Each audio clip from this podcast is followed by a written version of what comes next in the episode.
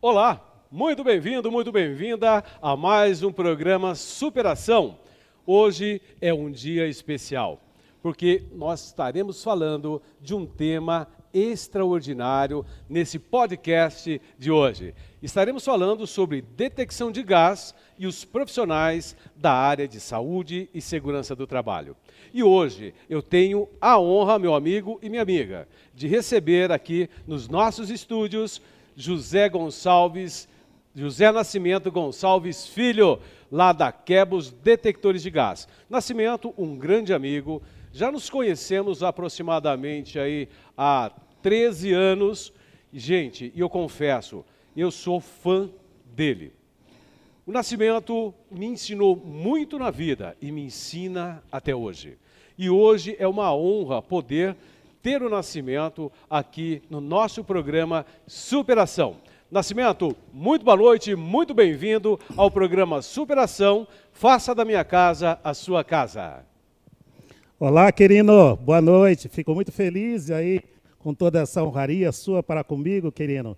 É uma alegria muito grande poder estar aqui com você e com certeza é um dia especial, uma noite muito especial, onde nós vamos poder falar com os profissionais de segurança de uma forma tranquila sobre detecção de gás. Com certeza vai ser muito sucesso.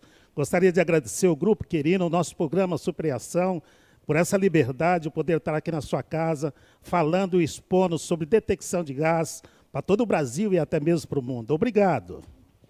Ok, Nascimento, eu que agradeço. E eu quero, aproveitando agora, eu passo o malete dos nossos trabalhos para que você assuma esse, esse trabalho hoje, a, a, nossa entrevista com chave de ouro, Nascimento. Os agradeço, querido, o malete do Superação e com certeza farei um bom trabalho e no momento oportuno devore, devore, vou fazer a devolução desse malete para você. Eu vos agradeço. Então tá, gente, olha que sensacional que é esse tema de hoje. Por quê? Porque hoje se ouve muito falar em gás, espaço confinado, em LEO, limite de explosividade, H2S, mas o mundo da detecção de gás vai muito além. E o Nascimento estará trazendo para nós aqui conhecimentos que muitos profissionais da área de saúde e segurança do trabalho até mesmo desconhecem em relação à detecção de gás. E eu já quero começar com o Nascimento aqui, porque ele já conhece o Quirino, sabe que eu vou com os dois pés no peito a 220 volts, né, Nascimento? E eu já quero começar aqui uma historinha. Mas antes disso, o tema é ótimo, o tema é maravilhoso, extraordinário.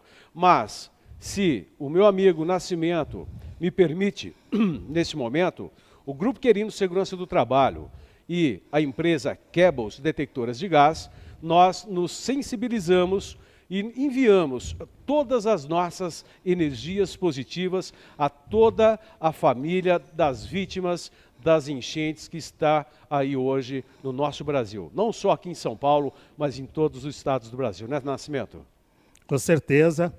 A dica é: seja forte, acredite que você vai vencer. Esse momento de obstáculo já está passando, é um momento de recuperação, um momento muito triste né, que a gente passa pelo Brasil, Todo o Brasil está sofrendo e, com certeza, todo o Brasil tem condições de dar força espiritual para todos que estão nesse momento de tristeza.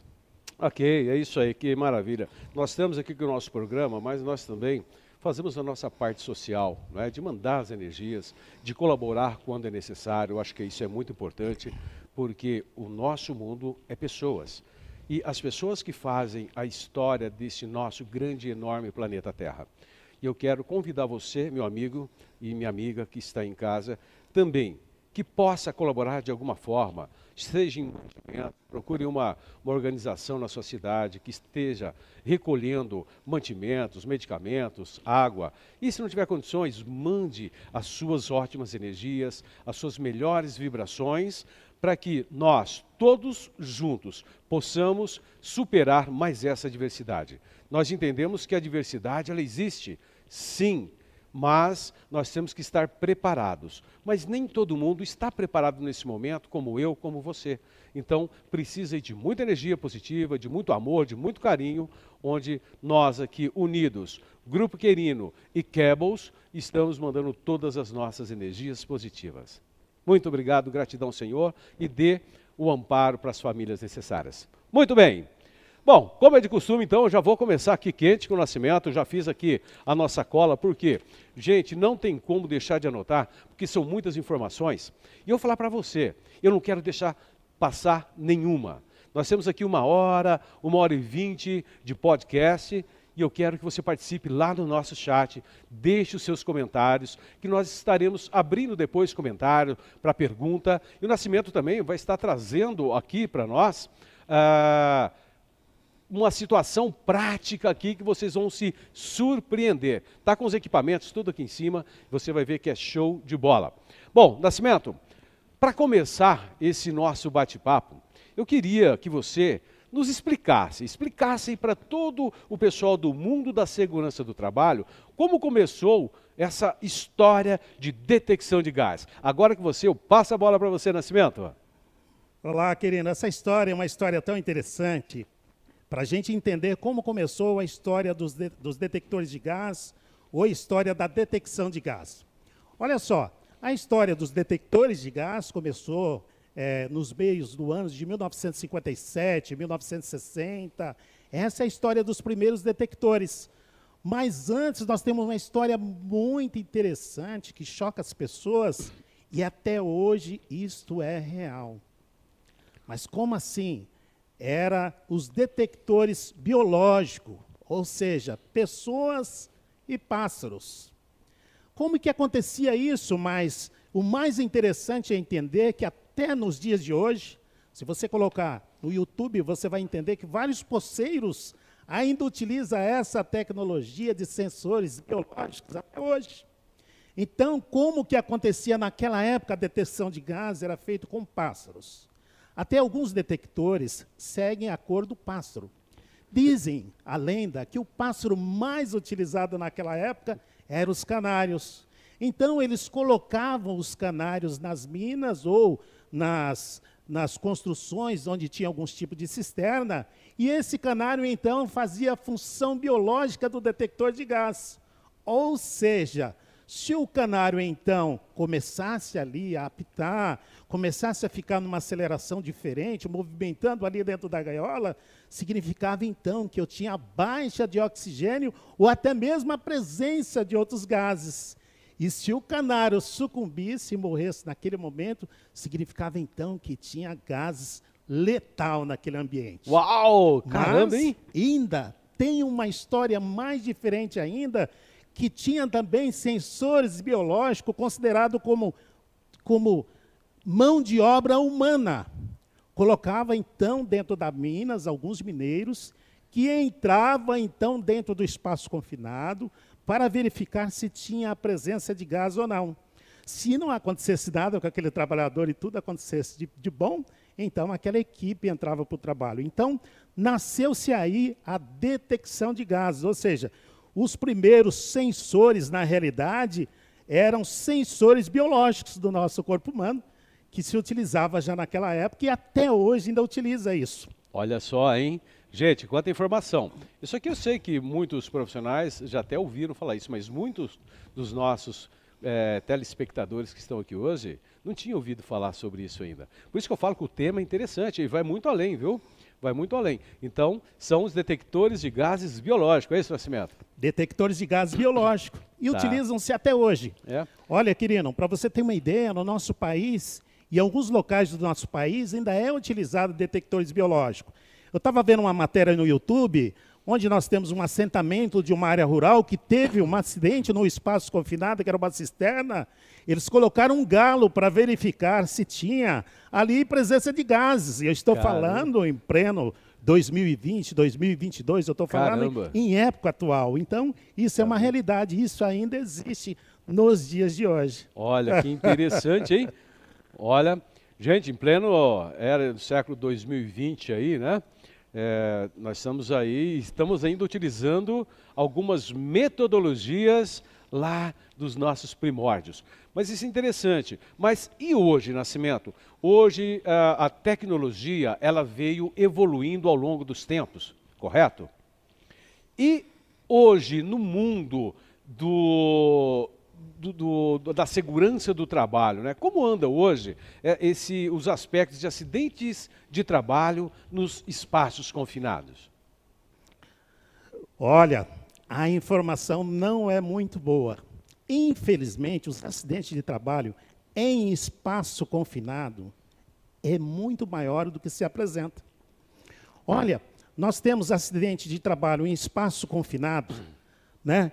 Na indústria, na construção civil, na área rural, em área de lazer, aonde você imagina até hoje, temos ainda a presença é, desses acidentes presentes no nosso dia a dia.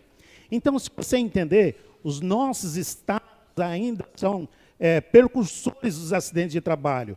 Mas às vezes esses acidentes não são computados, ou seja, eles são computados, mas às vezes não são colocados, por exemplo, como um acidente de trabalho em espaço confinado. Eu tenho uma ideia para você. Nessa escassez de água, morreu muitas pessoas em espaço confinado. Você não imagina o quanto da necessidade que aquelas pessoas tinham de fazer cisterna, poços, então, para então ser provido de água e morreram dentro desses espaços confinados. Então, os espaços confinados, eles são é, percursores, ou seja, eles provocam acidentes de trabalho, ou seja, eles provocam o acidente a cada momento. Então, nós temos a, no Nordeste, no sul do país, é, na Grande São Paulo, nos grandes centros, nós temos, então, escavações onde nós trabalhamos e trabalhadores morrem em espaço confinado por desconhecer o espaço confinado. Essa é uma realidade do dia de hoje, que pouca gente sabe, ou seja, não se comenta. Mas existe o acidente de trabalho em espaço confinado, ele é gravíssimo. Olha que coisa, hein, Nascimento? Por isso que o nome já fala, né? Espaço confinado, espaços mortais. E é justamente isso. Nós sabemos, eu como Nascimento, como você que está em casa, nós entendemos e sabemos a profundidade que é os, os trabalhos desenvolvidos em espaços confinados. É um tema que nós vamos estar falando aí né, com o Claudemir na tem uma data agora do nosso podcast, eu só não lembro a data de cabeça, onde nós estaremos falando sobre espaço confinado e nós vamos entender para você que está aí em casa, que é da área da segurança do trabalho, você já entende, mas nós vamos aprofundar. E para você que não é do mundo da segurança do trabalho, vai conhecer um pouquinho espaço confinado, porque o espaço confinado não existe só lá dentro da empresa.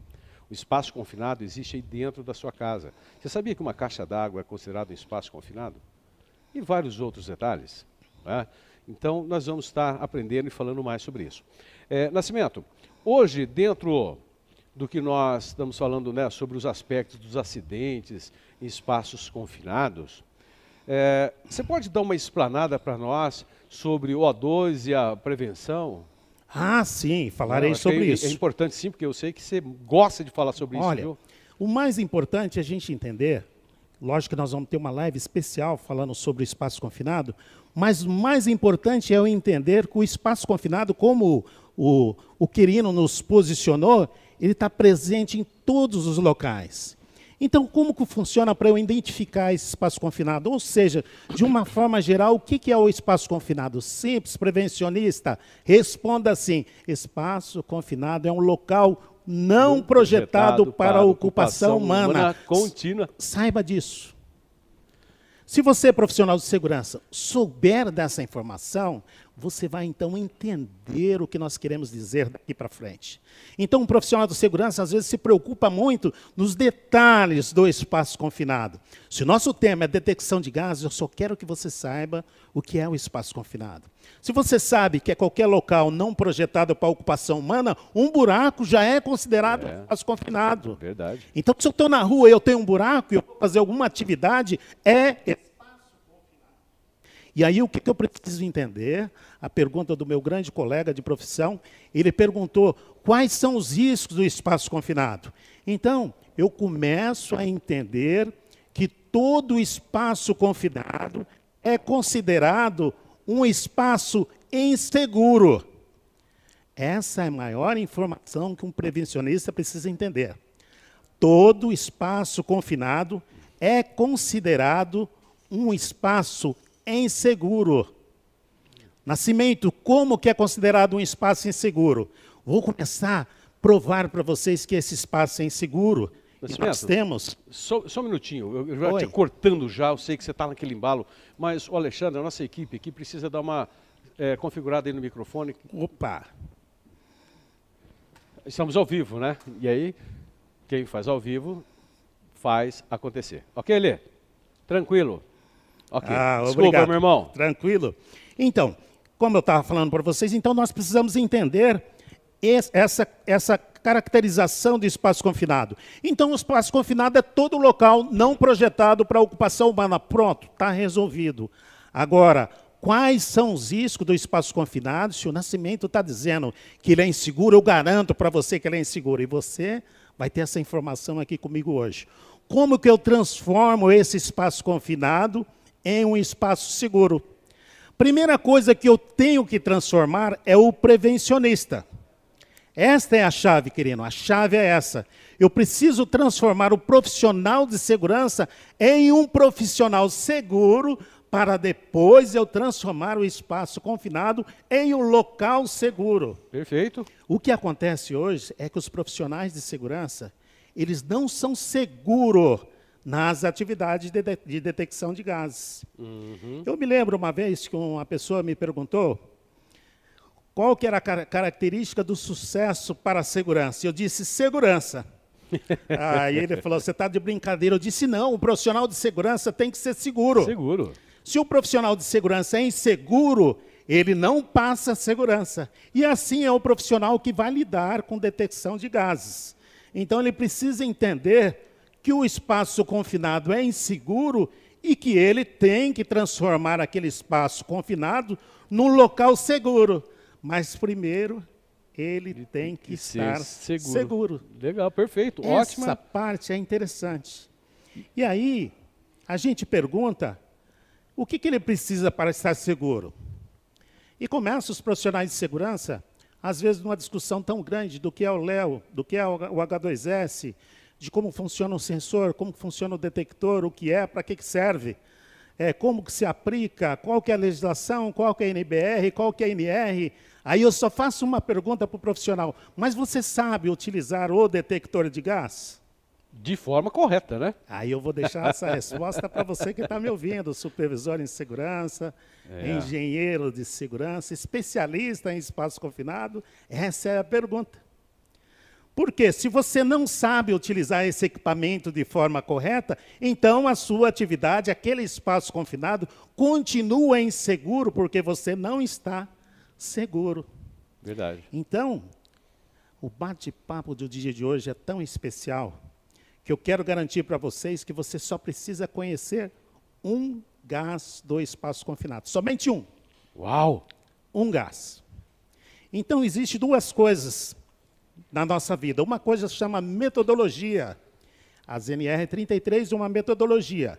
A NBR 16577, uma metodologia. Ela coloca o que é, como funciona. A NR15 também é uma metodologia.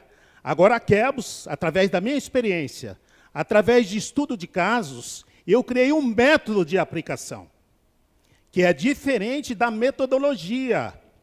A metodologia é quando você lê finge que entende e não consegue aplicar. Isso é você entender da metodologia.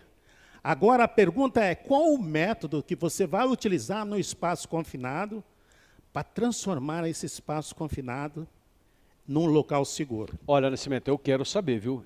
Eu, eu quero saber essa metodologia aí desenvolvida pela Kebos, porque eu já conheço a Kebus, não é de hoje, eu sei que é, é sinal de qualidade. Ah, mas qualidade. Qualidade não é referência, qualidade é uma obrigação nossa, né? Mas nós sabemos o comprometimento que a, a, que a, que a Kebus tem com todos os seus clientes.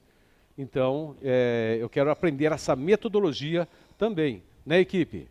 Eu quero aprender essa metodologia também. Ei, gente, Olha. fecha aqui em mim, por favor.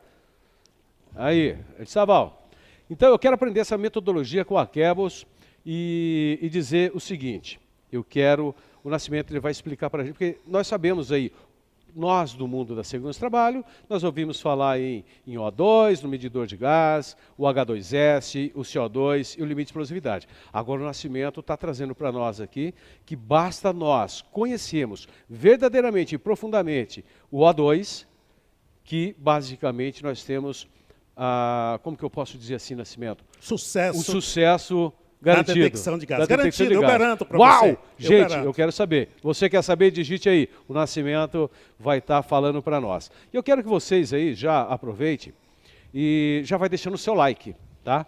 Eu sei que nós temos várias pessoas assistindo, então já deixa o seu like, é muito importante. Por quê? Porque o YouTube ele entende quando tem os likes que o conteúdo é legal e ele começa né, a distribuir esse conteúdo para o maior número de pessoas. Então eu quero contar com o seu likezinho você pode seguir aqui o arroba Instituto Querino no Instagram. Vai ficar aqui embaixo na nossa telinha, arroba Instituto Querino, está ali, ó que belezinha. Você pode seguir o arroba grupo.querino, também vai estar tá entrando ali nas nossas mídias sociais, lá no Instagram. E você também pode seguir o arroba Cables Detectores de Gás, também vai estar tá entrando aqui embaixo na nossa tela. Gente, faça parte desse time que mais cresce no Brasil. É profissionais de qualidade e que são uns ótimos comunicadores de alto impacto, né, Nascimento? Bom, mas eu queria que você, nesse Nascimento, eu fiquei curioso agora sobre a história do O2.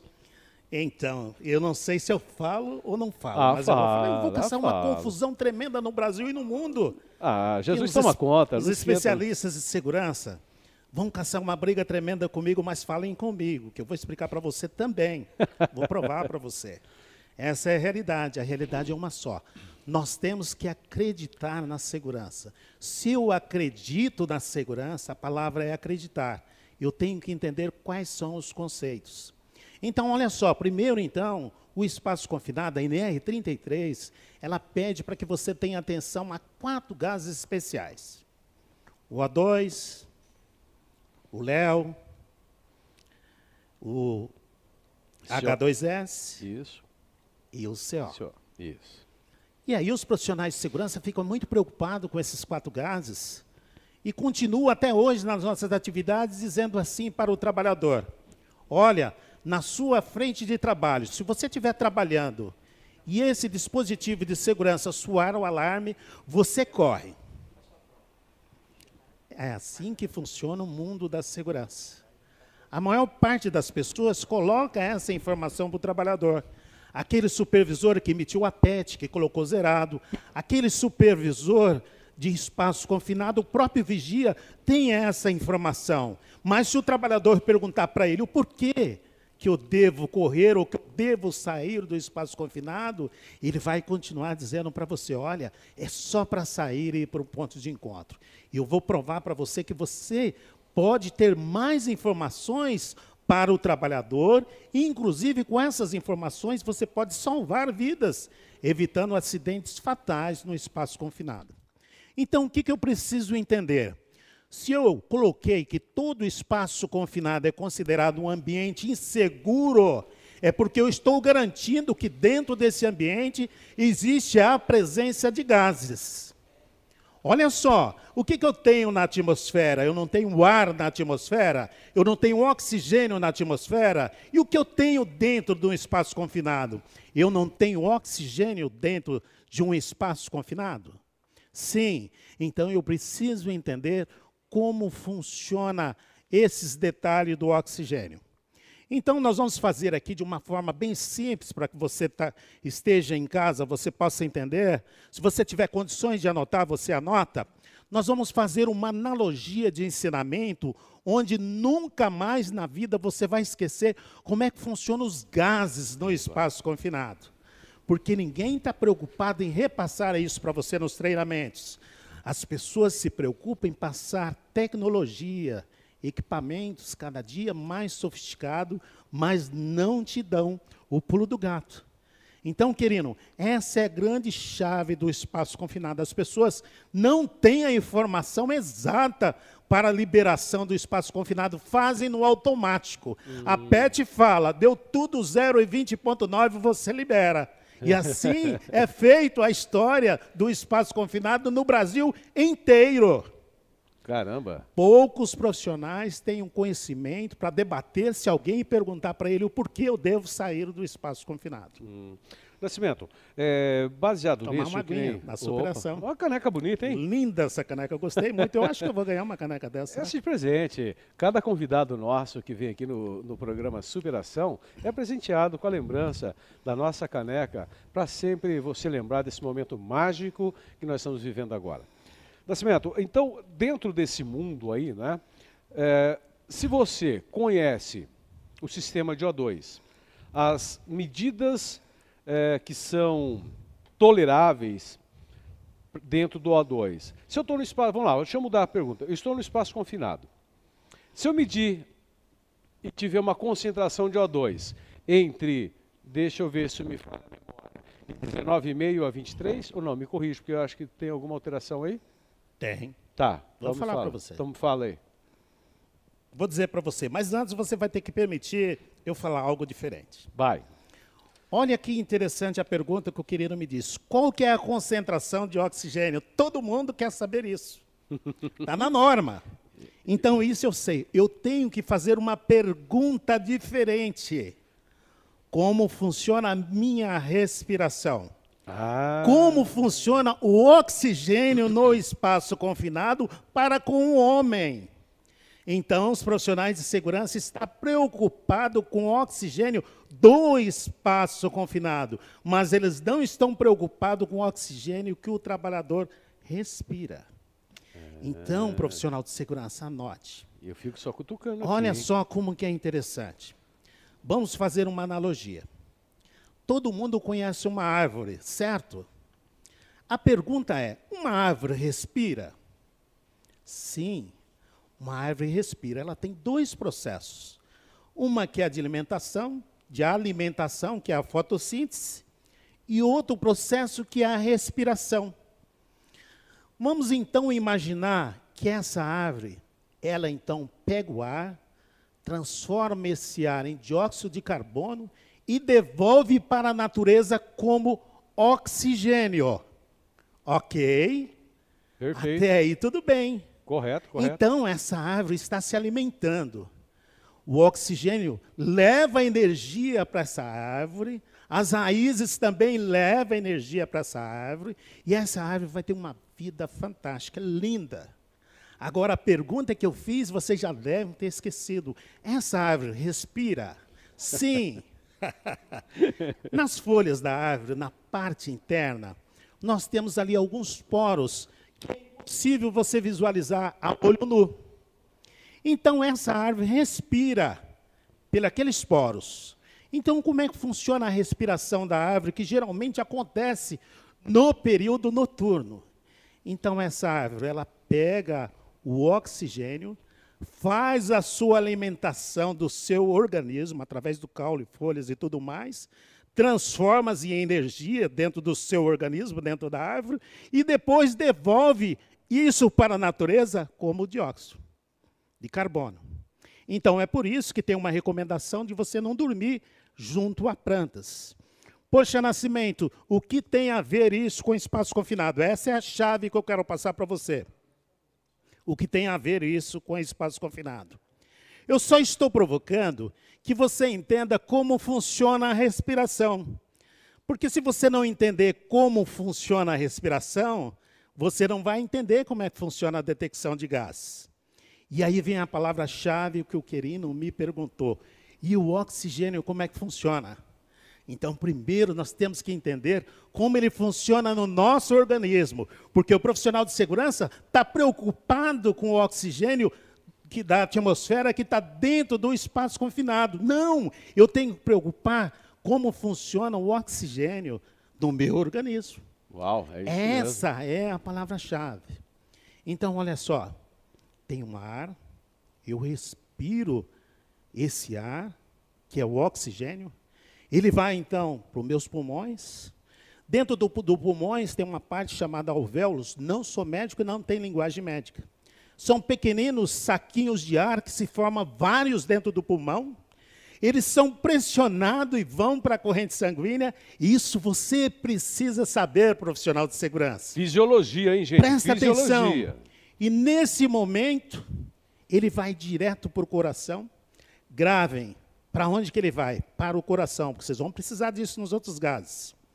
Do coração ele vai para o cérebro, faz todo o seu trabalho capilar no seu cérebro, o cérebro gasta muito oxigênio.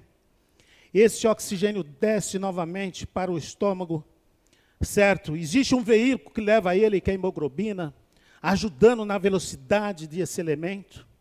Ele chega no estômago, ele vai para o rins, fígado, ele faz toda a parte dele, todo o trabalho dele. Todas as nossas células. Todas né? as células. É. Passa de novo pelo coração, passa pelo pulmão, e chega lá o pulmão fala: Poxa, oxigênio, você não tem mais nada que me serve, vou expulsar você. E manda ele embora como dióxido. Ah, Isso. Matou. Yeah. Então ele vai para a natureza. Então, especialista em segurança, essa é a chave que você precisa saber. Se você não sabe como funciona isso, para que, que você quer saber sobre detecção de gás? Perfeito. E aí você vai me dizer, ah, lá no curso de especialista em espaço confinado não fala sobre isso. Mas é obrigação sua, profissional, buscar essa informação, tentar entender, dar o seu melhor. Essa é a chave, dar o seu melhor. Bom, entendemos como é que funciona, então, vou te responder a sua pergunta, querido tá. o sistema de oxigênio no nosso organismo. Uhum. Então, olha só, eu estou trabalhando no espaço confinado e a Organização Mundial de Saúde disse para mim que eu tenho um espaço, né? Ou eu tenho um limite que eu posso respirar aqui, querido. Para você ter uma ideia, nós temos mais ou menos 20,9%. Olha uhum. só, os aparelhos estão colocando 20,9%. Olha que legal. De oxigênio. Estamos aí, gente. Ó, vocês é. estão ao vivo ali, ó, é. fechando. Ah, inclusive, Nascimento, eu quero até avisar o Clério e nós temos o Clério e temos o André que fizeram algumas perguntinhas e já já nós estaremos respondendo com enorme prazer. Aguenta aí, porque nós não vamos já atrapalhar aqui o raciocínio do, do Nascimento. Nascimento, continue. 20 pontos, estou até vendo lá, 20.9. 20.9. 20.9. Olha só, então, se o profissional de segurança entende que esse ambiente tem 20.9 e que o nosso organismo depende dessa quantidade de oxigênio para a gente viver de uma boa, existem alguns limites. Vamos subir essa escala.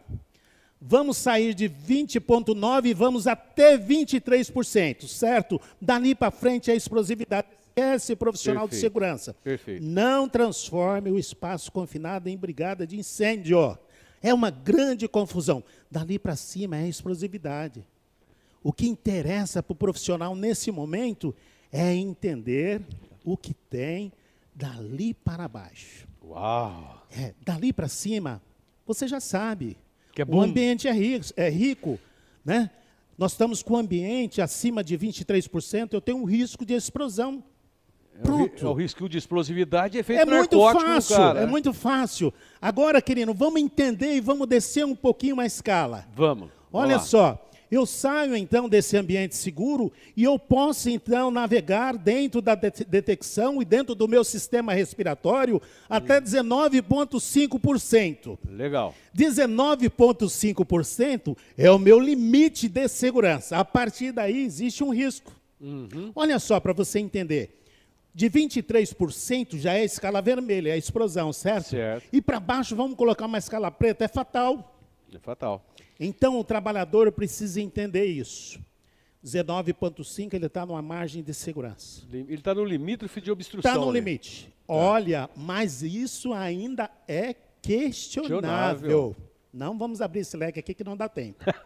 ainda é questionável. Uma hora você vem aqui só para a gente abrir é, esse leque. É, porque várias venham, porque várias coisas podem interferir ali e baixar é. imediatamente aquela quantidade de oxigênio. E rapidamente. Rapidamente. Rapidamente. Agora, olha é. só.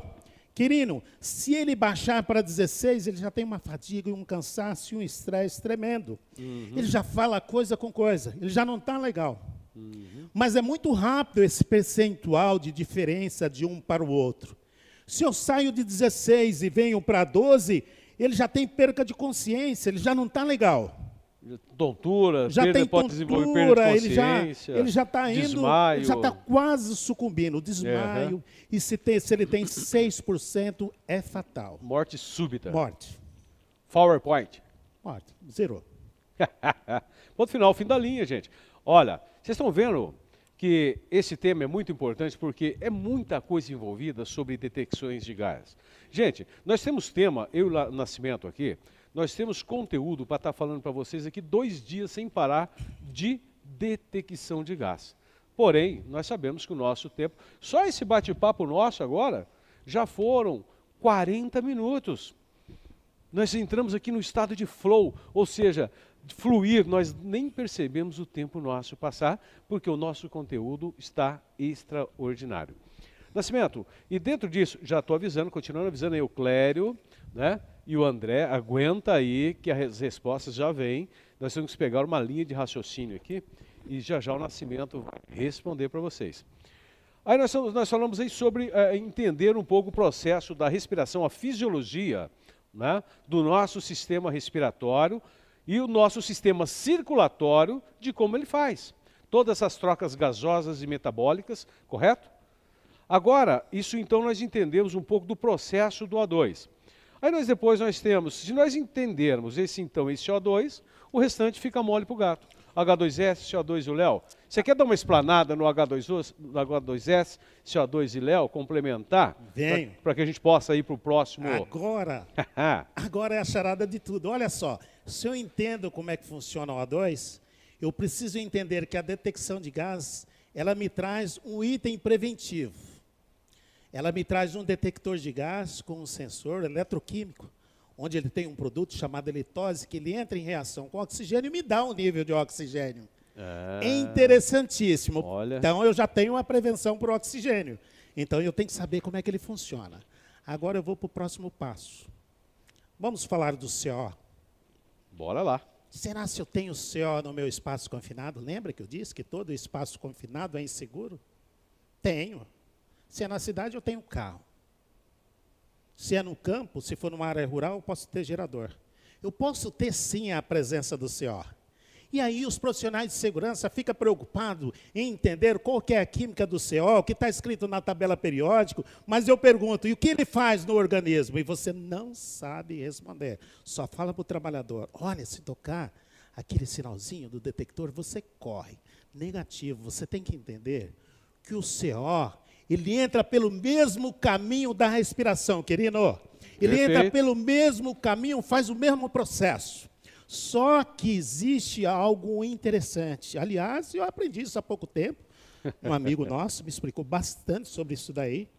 E eu sou grato, inclusive, a essa explicação dele, que eu tive, inclusive, dificuldade para entender, que é o Giovanni. Mas olha só o que acontece. Olha, quando ele entra, então, né, através dos alvéolos na sua corrente sanguínea, o que, que acontece, querido, naquele momento? Ele pega uma carona com a hemoglobina que é a amiga pessoal dele. Uau, é Você acredita nisso? E aí o que, que ele faz? Ele faz uma movimentação muito grande dentro do seu organismo e ele rouba então o oxigênio e mata você por asfixia. mesmo. Nocaute. Zerou. E aí os bombeiros falam, né, na entrevista, ele morreu porque pela presença de gases. Você nunca vai ver um bombeiro especificando o gás. É, Ele morreu pela presença de gases gases. na atmosfera. Me entendeu? Então, quem matou o trabalhador foi de novo o oxigênio. E aí, então, eu tenho também um sensor, uma tecnologia desse sensor, que é a mesma, né, que é o sensor eletroquímico, que é a mesma tecnologia do, do sensor de O2, que também me dá essa prevenção. Beleza. E aí tem mais um inimigo, né? Que todos esses gases são inimigos invisíveis nossos. Então eu tenho mais um inimigo meu, que é o H2S, que existe, né?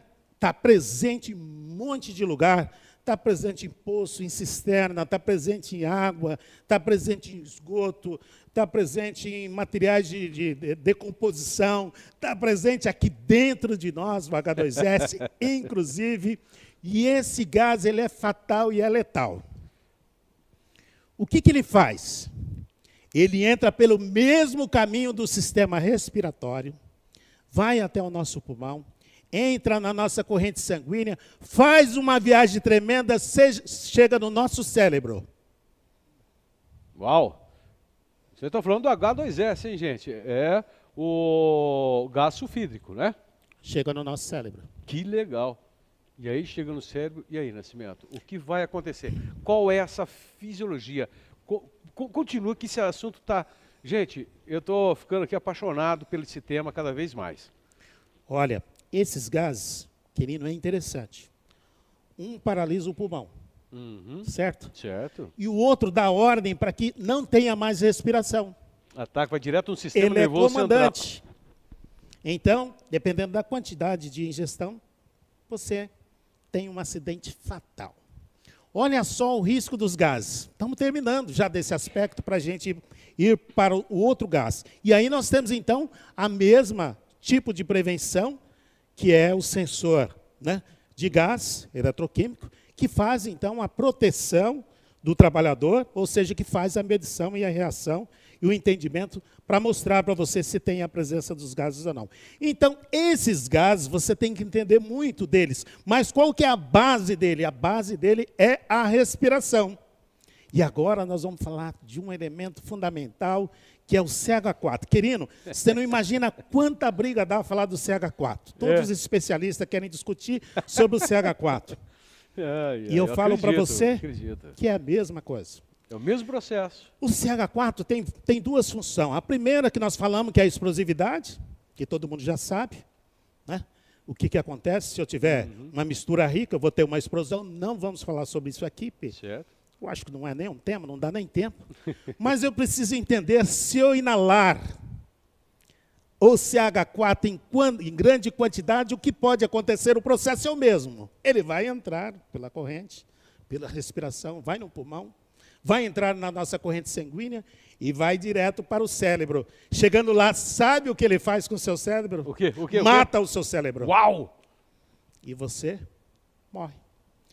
Pessoal, profissionais de segurança que está aí do outro lado me olhando, às vezes você pode estar até criticando com seus ensinamentos, mas essa é a deixa para você repassar para aquelas pessoas que estão expostas ali naquelas atividades. Você tem que entender de respiração. Os treinamentos que é feito de detectores de gás, eu sei que tem profissionais aqui que dão treinamentos de, de detecção de gás. Às vezes estão preocupados em falar do equipamento. Não, eu estou preocupado em falar da vida, porque hum. o equipamento é obrigação sua de saber. A Maravilha. vida é obrigação nossa de poupar a vida do trabalhador. Perfeito, maravilhoso. Não acabou, estou terminando essa parte dos sensores. Querido, Okay. É. Existe uma dificuldade muito grande de entendimento entre os profissionais. É por que, que esses equipamentos dão pane e por que, que eles não funcionam. Alguns profissionais acreditam que eles não funcionam. Os equipamentos são inteligentes. Nós, profissionais, não temos treinamentos, não somos inteligentes. Por quê? Quando esse equipamento fica exposto a um determinado risco, ou à exposição de alguns gases, o que, que acontece? Ele começa a apitar, hum. depois ele acende uma luzinha, depois ele começa a vibrar. É. E o trabalhador ou o profissional de segurança fica tentando analisar é. o que tem no espaço confinado. Isso não é um analisador, é um detector. Aliás, eu provoco você a dizer que o detector de gás não foi feito para estar em contato com gás. Ah, como assim? Não é detector de gás? Sim. Ele não foi feito para estar em contato com o gás, é o contrário. Ele então entra em contato com o gás, te avisa e você tem que tirar o equipamento. Querido, Perfeito. quando ele não sai da área de trabalho, o que, que acontece? Esse sensor sofre um estresse okay. e dá uma pane no sensor chamado overlimit. O sensor morre e esse detector, então, não para mais de apitar e nem de vibrar, identificando e dizendo para o trabalhador que ele deve fugir daquele local. Então, esse equipamento faz toda a segurança do seu processo respiratório. Essa é a grande dificuldade de entendimento. Estou terminando. Eu sei que, que esse tema, tema, é um é tema que deixa a gente assim, mas eu estou terminando. Empolga, né? E aí, o que, que acontece com o Léo? A gente não pode de falar desse amigo nosso, o Léo. ah, o Léo, né? O grande Léo, né? Isso é uma confusão tremenda, inclusive eu faço uma confusão tremenda às vezes com o Léo. Toma água, mais, mais, mais palavras. Boa, essa, essa água é, é, benta, viu? É, mas, mas benta, pessoal, que estou falando não é água benta com álcool, não. Água benta do Padre Zezinho, né? É isso, água muito boa. Então, Nascimento, o Léo é um cara que você vai começar a falar desse cara agora para gente, né? Isso é uma confusão tremenda, mas é simples de entender. Vou explicar para vocês como nós combinamos que todo o nosso, nosso bate-papo seria de uma forma que você nunca mais esquecesse. O Léo é o seguinte, há uma confusão tremenda que o pessoal acredita que 100% de Léo é igual 100% de metano. Não é. 100% de metano é volume. Né? Eu tive dificuldade para entender isso. Corri atrás, busquei, aprendi e entendi muito bem disso. Então, 100% de Léo é igual a 5% de metano. Então, o que, que acontece? O trabalhador acredita ou ele entra numa área onde tem a presença de CH4, o detector está, eh, está mostrando para ele que ali existe o CH4, ele não tira o detector, porque ele entende que ele tem que entender qual o percentual, querendo, que existe ali uhum. naquela frente. Olha e, na só. realidade, o percentual é que está dizendo que é uma área explosiva. e aí o sensor tem um tal de, tem um overlimit, que também é uma pane onde queima o sensor. Então, você que está aí do outro lado, que tem os seus equipamentos, que queima muito sensor, proveniente por mau uso. Olha só.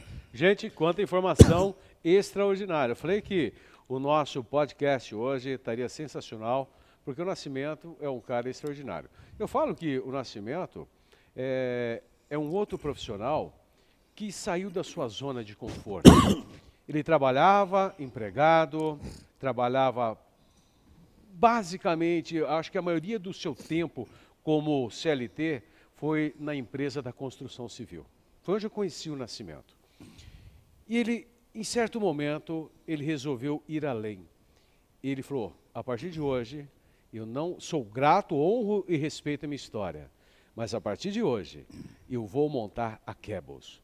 E eu quero levar um serviço que, como ele disse aqui, não é só falar e vender equipamentos, mas eu quero cuidar do ser humano, eu quero cuidar do trabalhador, eu quero que ele entenda, ao pegar o equipamento de detecção de gás, o que esse ar, o que esses gases fazem no seu organismo, como é a funcionabilidade, como que é a fisiologia do nosso organismo, porque foi como ele colocou, a partir do, do momento que eu entendo como o meu organismo funciona, eu já sei basicamente como operar os equipamentos e a hora que eu tenho que sair fora. Então, é, eu falei que o tema hoje estava importantíssimo. Nascimento, tem, uma, tem duas perguntas aqui. Uma é o Clério que fez. Clério, gratidão, Clério lá do Rio de Janeiro. O Clério é aluno do CAIP, nosso curso de comunicador de alto impacto profissional, do nosso curso IAT online. Clério, muito obrigado. Ele fez uma pergunta, Nascimento. Nós vamos responder essas perguntas assim, bem curto objetivo, porque nós temos né, mais temas para discutir. Mas tem aqui, ó ele fez nascimento. O agente químico, monóxido de carbono. Uma vez que a área oferece risco de vazamentos, mas que não tenha, eu preciso fazer avaliações quantitativas para pôr no LTCAT? Olha, querido, eu vou responder ao meu amigo Clério. Clério de uma forma muito tranquila. Olha, nós estamos falando de detecção de gases para espaço confinado. Laudos são outros equipamentos. Fala comigo, no particular, que eu te oriento, meu amigo Kleber. Eu te dou toda a orientação necessária para você. Tá? Mas há uma confusão nesse mundo da segurança com os equipamentos. Uhum. Então, às vezes, eu quero usar os equipamentos de segurança que estão para espaço confinado para laudar. Perfeito. Olha só que interessante, Kleber. Entendeu? Então, nós não vamos falar de LTCAT em detecção de gás móvel para espaço confinado. Combinado? Beleza. Já deixa aí para o Clério entrar em contato com o Nascimento. Está lá o arroba Cables Detectores de Gases. Aí o Clério meu amigo aí também, já pode entrar em contato com o Nascimento, se é amigo do Quirino, é amigo do Nascimento. Então você já pode fazer um TED a TED, eu sei que você está no Rio, você aí é um profissional que está aí há muito tempo no mercado e é dedicado ao máximo. E eu garanto que seu Nascimento é um amigão nosso e ele vai ter o prazer em trocar essas figurinhas com você. E tá interessante bom? que e ele até é... abertura de, próximo, é, de ótimos negócios para vocês aí. E é interessante que ele é um comunicador de alto, Alto impacto. impacto, Clério. Então você entendeu a minha resposta, Clério. É. Comunicador de alto impacto. Inclu- Inclusive, eu já estou mandando aqui a mensagem para o Leandro depois, já está verificando que foi 100% lá do Clério, tá? É, vê o próximo passo para que ele passe a ser certificado como comunicador de alto impacto profissional. O Leandrão vai estar vendo aqui, viu, Clério? Não esqueci não, pensou que tinha esquecido, né? E a outra pergunta, o, o Zanon vai colocar aqui na tela para nós, que é do André, André Amélio. Olha lá, André Amélio. Sobre Léo, cada tipo de gás possui um limite superior e inferior. É, e essas informações eu retiro de qual documento? Bom, Ah. aí eu vou deixar o Nascimento Beleza. explicar, tá bom? Olha, interessante. É qual o nome dele? André Amélio, grande Isso. André, obrigado pela pergunta. Interessantíssima a pergunta para você. Também posso melhorar, inclusive mandar material para você sobre esse tema. Realmente, todos os gases têm o seu Léo. Todos os gases. Se você pegar a FISP do produto, lá vai estar dizendo o Léo de cada gás e de cada produto. Olha, gostou da resposta? Chique. A ficha de emergência do produto lá está classificado. Eu vou mostrar para você onde que está isso e vou te mandar também para você, eu mando para o Grupo Quirino, inclusive, a classificação de vários produtos e o Léo de cada produto. Aí, Amélio, é só entrar então lá, entre em contato lá no direct. Você pode já seguir lá o arroba Cables, né? detectores de gás. O Alexandre vai estar colocando na tela de novo aqui para vocês. É, e lá você manda um direct para o Nascimento. Eu tenho certeza que ele é uma pessoa assim, que ele vai atender você de imediato. Ele já se prontificou aqui em mandar as fichas da, da FISPQ? A FISP. A FISP, Isso, né? é. Tá bom? Que legal. Bom, vamos lá, que ó, nós já estamos aí quase uma hora, rapaz do Que céu. papo passa, que papo bom, né? Olha, Nascimento, Ah, eu quero. Tem duas perguntas aqui. Primeiro, como funciona a calibração e sua certificação? Mas assim, é, eu gostaria que você fosse direto para o pessoal nisso aqui, porque nós temos um- um- uma outra pergunta, outra coisa que vem depois, que vai tomar um tempinho aí. E eu não posso deixar de, de- de- do nosso programa Superação de hoje de falar sobre o bump test. Tá? Ótimo, ótimo. Então, Essa- como funciona a calibração e a sua certificação? Funciona o seguinte, querido, funciona da seguinte forma: os profissionais de segurança precisam entender as duas coisas que foi colocado aqui. O que é uma calibração, como ela funciona e a sua certificação. Uhum. Olha só, o que acontece? A calibração, ela, a calibração de acordo a NR33 e a própria NBR 16577, ela só pode ser feita por um organismo credenciado junto ao Inmetro. No Perfeito. qual o nosso laboratório, Quebos, inclusive, é um laboratório credenciado junto ao Inmetro. Então, não vamos discutir isso. Por exemplo, se você tem uma calibração rastreável, está irregular. Nascimento, mas como você disse que está irregular? Alguém precisa mudar a norma, a NR33 e as NBR. Lá está escrito que as calibrações deverão ser feitas por um laboratório acreditado em metro. Pronto. Uau, Então, esse assunto não se discutimos. tá certo. Então, existe todo um processo de confiabilidade para que o Inmetro acredita essa calibração. Então, existe um processo de certificação dos gases, existe uma ISO chamado 17025, onde você é obrigado a seguir vários procedimentos da calibração, e aí você vai emitir um certificado com um selo do Inmetro, onde o Inmetro está dizendo para você, eu acredito, esse equipamento está calibrado de acordo às normas brasileiras. Lembrando que essa certificação tem validade internacional. Mas, querido, a grande chamada de atenção que ninguém lê É. é o certificado. Porque você precisa fazer a interpretação do certificado. Se você mandou o seu equipamento para calibrar, ele fala que o sensor de CO lê 100%, ou lê 100 ppm, desculpa, 100 ppm de CO, e ele está lendo 95%, ele tem 5% de erro. Então, você tem que entender que a medição do seu espaço confinado, você tem que fazer o cálculo dos 5% de erro que existe. Ah, e, e aquele limite de, de, obstrução, nós temos que ter mais 5% Já é menor. Olha aí. Me entende? Perfeito. Essa é a grande sacada que você tem que ter, é entender como funciona o certificado de hum. calibração. Nascimento, estou aqui com certificado de calibração, não sei fazer leitura, liga para mim, manda o um vídeo, nós vamos trocar a maior ideia, vamos ficar amigos e você vai aprender a fazer a interpretação do certificado. É assim uau, que funciona, uau, uau, querendo a certificação RBC. Essa é a famosa certificação RBC. Uau, olha gente, tá vendo só quantas informações? Eu falei que hoje ia ser extraordinário, não é verdade? É, Zanon, antes de ir para a próxima, a próxima colocação aqui, tem mais alguma pergunta aqui para o nosso querido Nascimento, por favor? Ah lá, André Amélio, como saber analisar o ambiente... Não, contemplados... Bom, então vamos lá, acho que é outra pergunta do André, né? É isso? Como saber analisar o ambiente a fim de saber se há gases que não são contemplados nos aparelhos multigás? Caramba, é uma pergunta aí poderosa, hein? Boa pergunta. Bom, vamos lá.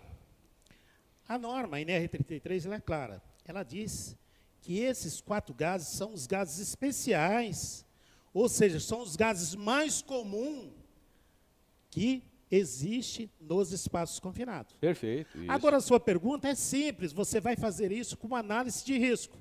Uhum. Por exemplo, se eu estou numa área onde eu tenho amônia, o que, que eu tenho que fazer? Os quatro gases e mais o amônia. Mais é amônia. simples, prevencionista. É simples. Análise de risco é a arte do sucesso. Então, você tem que analisar o risco do espaço confinado, não é lá. Se você não tem todo esse processo. Você tem um risco de argônio, aí você vai. Sim. Então, uhum. aconteceu um fato, querido, de uma obra que a gente tem em São Paulo, uhum. onde um profissional de segurança, um engenheiro de segurança, ligou bravo conosco, dizendo que nossos equipamentos não funcionavam porque tinha a presença de CH4. Eu garanti para ele que funcionava. Yeah. Chegamos lá, tinha vazamento de CH4, de gás natural, uhum. de uma hum. companhia de gás. Então, profissional, a dica que eu te dou é análise de risco e identificação de possíveis gases diferentes na sua frente de trabalho. Legal. E com isso eu posso, junto a Quebros, eu tenho todos esses detectores que é, eles fazem é, essa leitura caso precise. Sim, existe uma gama de detectores de gás. Né? Uhum. Existe amônia, que não dá para a gente entrar aqui. Certo. Existe os gases especiais, uhum. existe os sensores SPID. Uhum. Existe um, a, a, parte de detecção de gases é muito grande. Nós estamos tentando falar só do espaço confinado. não, Vocês não legal. imaginam como é rica essa área. É. Depois tem os gases combustíveis, que são outros gases, Olha são outros detectores de gás. Depois temos analisadores de gás, que são outros tópicos, e assim vai indo. São vários perfeito, tópicos. Perfeito. É muito grande essa área, querido. Bom, Amélio, eu espero que tenha ficado claro para você, né? E agora eu estou indo aqui para o Bump Test. Gente, Nascimento, o que é o Bump Test e como fazer esse Bump, é, é, desculpe, o Bump Test? Pode passar por... Eu sei que o Nascimento, ele não só vai passar, mas como ele vai além. Espera aí que você vai ver. Bora, Nascimento? Vamos lá. Olha, o Bambi Test é uma guerra tão grande dentro da segurança do trabalho. Eles brigam tanto, mas não faz o Bambi Test. Olha que interessante. Porque não entende que é obrigatório fazer o Bambi Test. A NR33 diz que você tem que testar o equipamento antes da utilização. Antes de cada utilização. E aí o profissional de segurança discute entre eles, entendendo que o teste é o teste eletrônico do equipamento, onde aparece teste, equipamento ok. Não, esse equipamento é inteligente. Ele testa o que todo o seu sistema eletrônico e fala que para você está ok. Todos fazem isso. Só que a norma vai mais além. Ela fala: olha, eu quero que você faça um bump test no equipamento para entender se esse equipamento realmente está funcionando. E aí, o que, que seria o Bambi Test? Um choque de gás no equipamento. Gases reais do equipamento. Então, se eu tenho um sensor que lê 18, 20.9, e eu tenho um gás de referência de 18, 20.9, um gás de referência de 100 ppm, um gás de referência de 25% é, por cento de H2S, ou 50% de explosividade, o que, que eu preciso fazer? Um teste de resposta, que é o Bambi Test, para saber se esse equipamento está lendo. E se está ok, ele se pode ser okay. utilizado lá dentro da medição do espaço confinado. Mas vira uma confusão tremenda de como fazer, como elaborar, qual o botão que eu aperto. E eu vou dizer para você, e você que quer discutir comigo, profissional de segurança que está do outro lado, independente de quem seja, fala comigo. O Bambi Test é isso aqui, o equipamento está em funcionamento. Correto? O equipamento está em funcionamento. Perfeito. Eu tenho um gás de referência. Uhum. Eu vou abrir o gás. Quer ajudei? Ah, foi? Foi.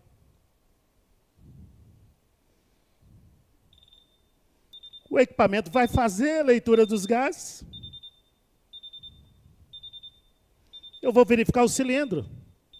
Está falando que eu tenho 18% de oxigênio, 2,5 50% de metano, monóxido de carbono 100, H2S 25 e o balanço. Vou olhar no meu equipamento. Meu equipamento está fazendo a leitura do gás, está pronto o Bambi Teste. Fechei o meu cilindro, garanto que está fechado. Só esperar os sensores retornar ao normal e executar a minha atividade com segurança.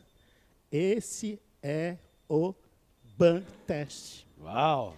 Não inventa moda para fazer o Bambi Test.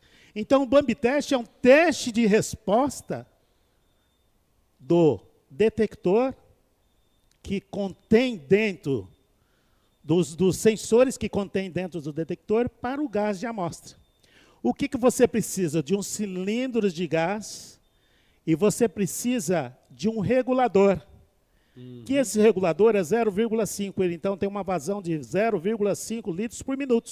Muito bem. Que então passa então na presença dos sensores e os sensores fazem a leitura, simulando se você tivesse num espaço confinado e você encontrasse esses gases, sim, então na realidade funcionaria o seu detector. Uau! Esse é um bump test. Está feito, acabamos de fazer um bump test. É muito rápido. Olha, gente, que extraordinário, maravilhoso. E o Nascimento trouxe e mostrou para você aqui. Isso que é importante, né? Bom, é, Nascimento, eu queria aproveitar esse momento agora para falar de, de um assunto que é o comunicador de alto impacto profissional, que é o CAIP. O CAIP, ele é um treinamento desenvolvido para comunicação de alto impacto profissional para profissionais de saúde e segurança do trabalho, para que você possa levar o seu conteúdo, o que a sua norma. Nós não vamos ensinar normas técnicas, nós vamos ensinar como você pegar o seu conhecimento técnico entregar para o seu aluno de uma forma que faça sentido e gere transformação nos seus alunos.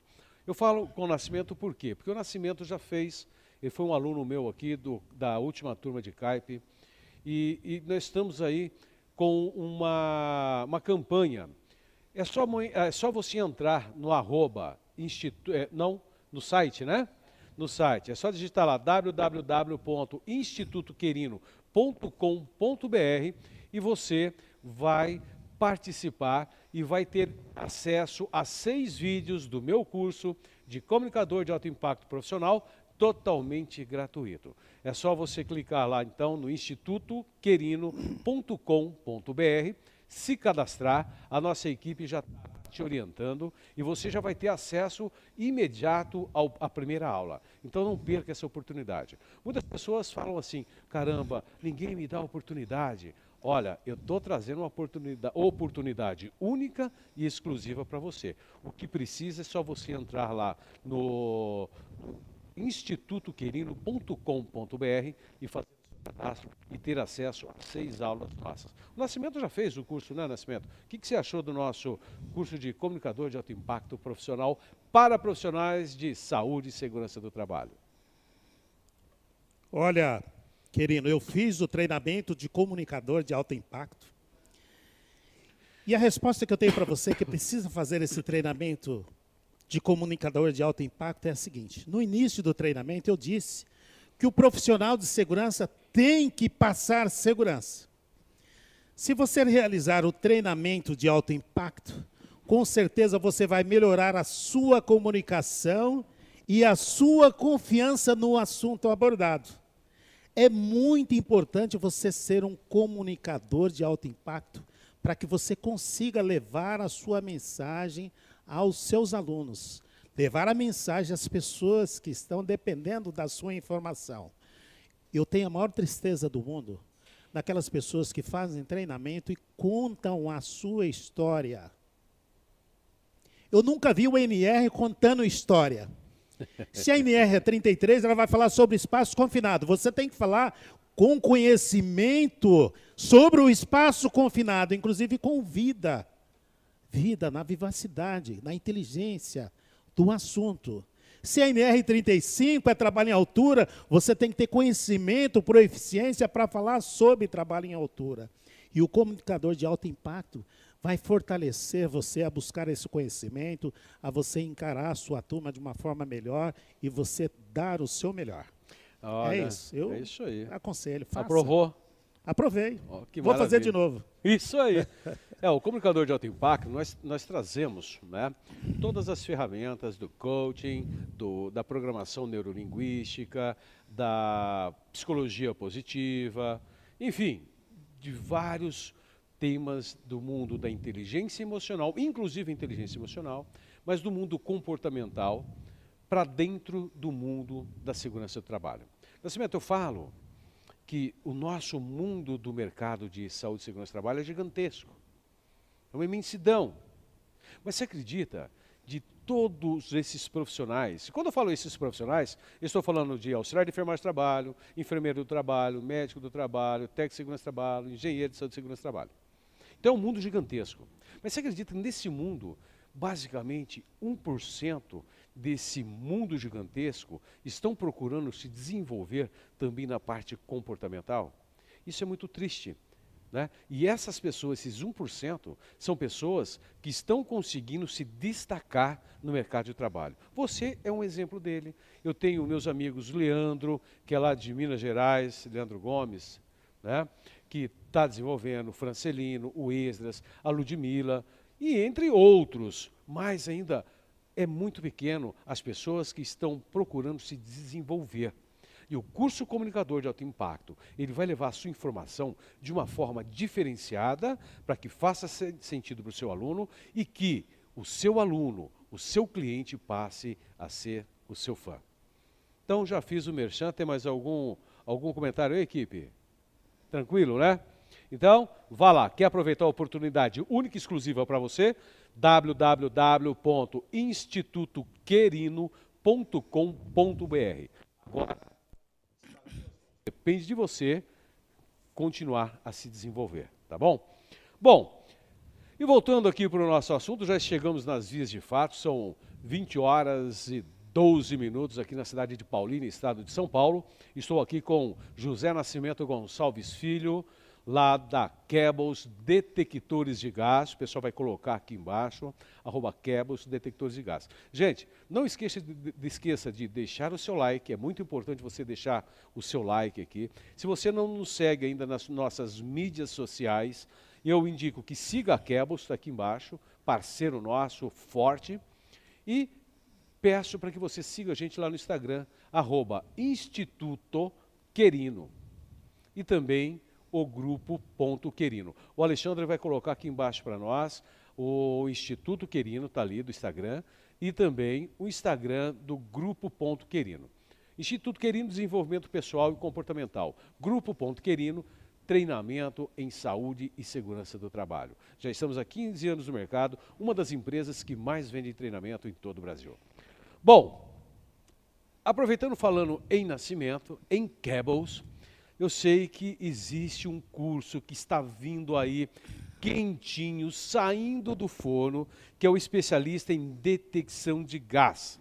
Curso com a Kebos. Gente, você não pode perder. Se você quer ter conhecimento, ser o melhor no que você faz, falar com ganho de causa, com conhecimento, com sabedoria, eu indico para vocês esse curso especialista em detecção de gás. O Nascimento vai falar um pouco para a gente sobre esse curso extraordinário que ele está lançando no mercado. E está no forno, hein? Assim, ele está saindo do forno, está quentinho aí e já já você seguindo a roupa você vai ficar por dentro de todas as informações desse curso que vem para sacudir. Nascimento, pode nos dar uma explanada rápida sobre o curso de especialista em detecção de gás? Olá, querido. É, é, muito interessante, o querido disse que é um projeto que está saindo do forno. Na realidade, ele acertou tudo. Está saindo do forno, só depende de você. Eu quero transformar você em um profissional de segurança de alto impacto. Yes. É isso. Eu quero que você saiba sobre detecção de gás que você fala com segurança sobre detecção de gás. Então eu convido você, a partir desse momento, a se juntar comigo e ser um especialista em detectores de gás. Hã? Você Olha. vai falar com autoridade sobre o assunto você vai ser um especialista em controle da atmosfera. Você vai entender como utiliza detector, o que é a calibração, o que é bump test, como é que faz, quais são os tipos de detectores, quais são os tipos de sensores eletroquímico, é, todos os tipos de sensores, como é que funciona, como é que você usa os programas que existem na informática para você baixar todas as informações desses detectores. Você vai aprender tudo sobre detecção de gás e ventilação. Conta Olha, gente, que extraordinário. E já estou aqui falando. Esse curso, qual o tempo de duração dele, Nascimento? Olha, nós estamos acabando de formatar o conteúdo programático. Nós vamos trabalhar talvez com duas cargas horárias, uma de 8 e uma de 16. Mas tá estamos certo. definindo ainda é, como que nós vamos trabalhar, qual que é a carga horária e qual que vai ser o melhor método. Já faço o desafio para você, nós vamos fazer em todas as, as capitais do Brasil. Eu estarei lá e você vai estar comigo. Isso. Você vai estar comigo e nós vamos fazer você entender, nós vamos pegar na sua mão, nós vamos levar sensores para você, vamos cortar o sensor no meio, vamos entregar um detector para você utilizar o detector, porque os treinamentos não têm detector. Se tiver 20 alunos, nós vamos levar 20 detector. Uau. Se tiver mais, nós vamos levar mais. Você vai aprender na prática a utilizar os equipamentos para você ser autoridade no assunto. Olha, Eu quero que, que você seja uma autoridade no assunto, uma autoridade na utilização dos detectores de gás. Nunca mais você vai pedir para alguém sair do espaço confinado porque ele está apitando. Você vai dizer, olha, sai, porque existe o risco da sua segurança, existe falta de oxigênio, existe a presença de tal gás, e você vai conseguir espranar esse assunto para a pessoa, para que ele possa, então, divulgar essa informação para os demais. Olha, tá vendo aí?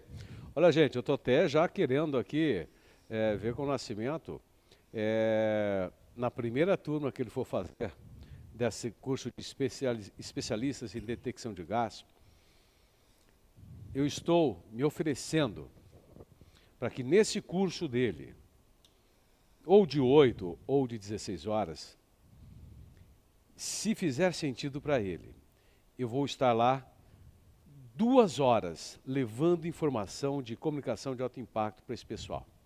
Duas horas é suficiente para que eu passe pontos que vão te auxiliar.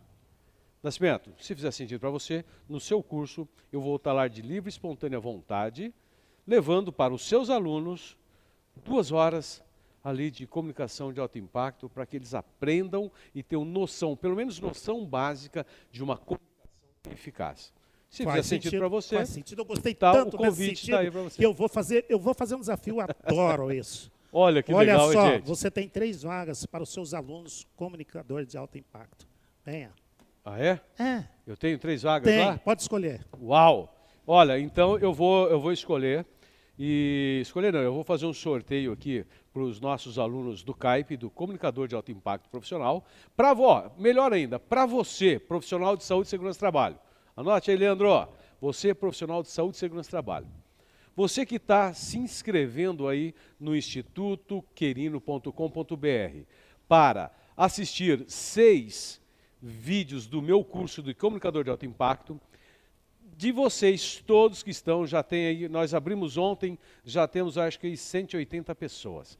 Nós, eu vou estar levando esses três, esses três, eh, esses três brindes, esses três presentes que você me deu, Nascimento, eu estarei sorteando somente com as pessoas que fizerem a inscrição lá para assistirem às seis aulas do CAIP gratuitamente. Fechou? Está fechado. Que maravilha. Está combinado. Olha, então estamos chegando ao final do nosso programa Superação. Eu falo que hoje foi um dia extraordinário, maravilhoso, cheio de conhecimento, cheio de ganho de causa. Eu sei que o tema, nós gostaríamos de ficar aqui muito mais tempo. Agora são 20 horas e 19 minutos aqui na cidade de Paulínia, estado de São Paulo. E eu quero falar que foi uma imensa gratidão ter você aqui. Não esqueça, esqueça de deixar o seu like aí no YouTube e já siga a gente. Vamos repetir lá, Alexandre? Instituto Querino lá no Instagram nós temos é, o, o, arroba Instituto Querino e o arroba grupo.querino. São os dois Instagrams do grupo. E nós temos aí do nosso convidado o Instagram do arroba Kebos Detectores de Gás. Meu amigo pessoal, a pessoa maravilhosa, um ser humano incrível, onde eu tenho a honra, não de compartilhar aqui a bancada do nosso, da nosso, do nosso programa, mas de compartilhar a vida, a amizade e as famílias envolvidas entre a gente. Nascimento, gratidão, muito obrigado pela sua presença, por aceitar o convite. Eu sei como é corrido para você, mas eu fico muito feliz de ter tido você aqui no nosso programa. Muito obrigado, querida, eu agradeço. Gostaria também de agradecer a minha família, que sempre me apoiou. Gostaria de agradecer todo o pessoal da Quebos, que está assistindo, que me deu força para estar aqui presente no dia de hoje, que colaborou com todas todas as situações para que isso acontecesse. Meu muito obrigado. Eu agradeço vocês do fundo do meu coração. Vocês moram comigo e a deixa que eu deixo para o mundo é acreditar. Gostaria de agradecer o Grupo Quirino, agradecer o nosso programa Superação, muito obrigado. Agradecer a família Quirino, que sempre me acolheu com o coração muito aberto. Somos parceiros, somos empreendedores e o Brasil precisa de pessoas assim. Nós precisamos acreditar e transformar o mundo. O Quirino diz que 1% das pessoas buscam a informação e o crescimento. Eu desafio você a aumentar esse número. Esse percentual da segurança de 1% é muito pequeno, mas ele só é 1% porque você não acredita. Você não acredita. Então, nós devemos acreditar. E eu gostaria, nesse momento, de devolver o malhete é, do Grupo Querendo, ao Querendo. Meu muito obrigado, agradecer pela sua presença e deixar você na condição dos trabalhos. Eu vos agradeço e volto a tomar posse aqui do, da nossa bancada e agradecer então o irmão Nascimento, meu amigo assim de fé, meu irmão camarada, uma pessoa maravilhosa. Então, Nascimento, eu queria agradecer do fundo do coração. E você sabe por que a Cables e o Grupo Querino deu certo? Sabe? Posso falar? Deve. Porque nós acreditamos. É isso. É isso? Então, gente, muito obrigado, gratidão mais uma vez.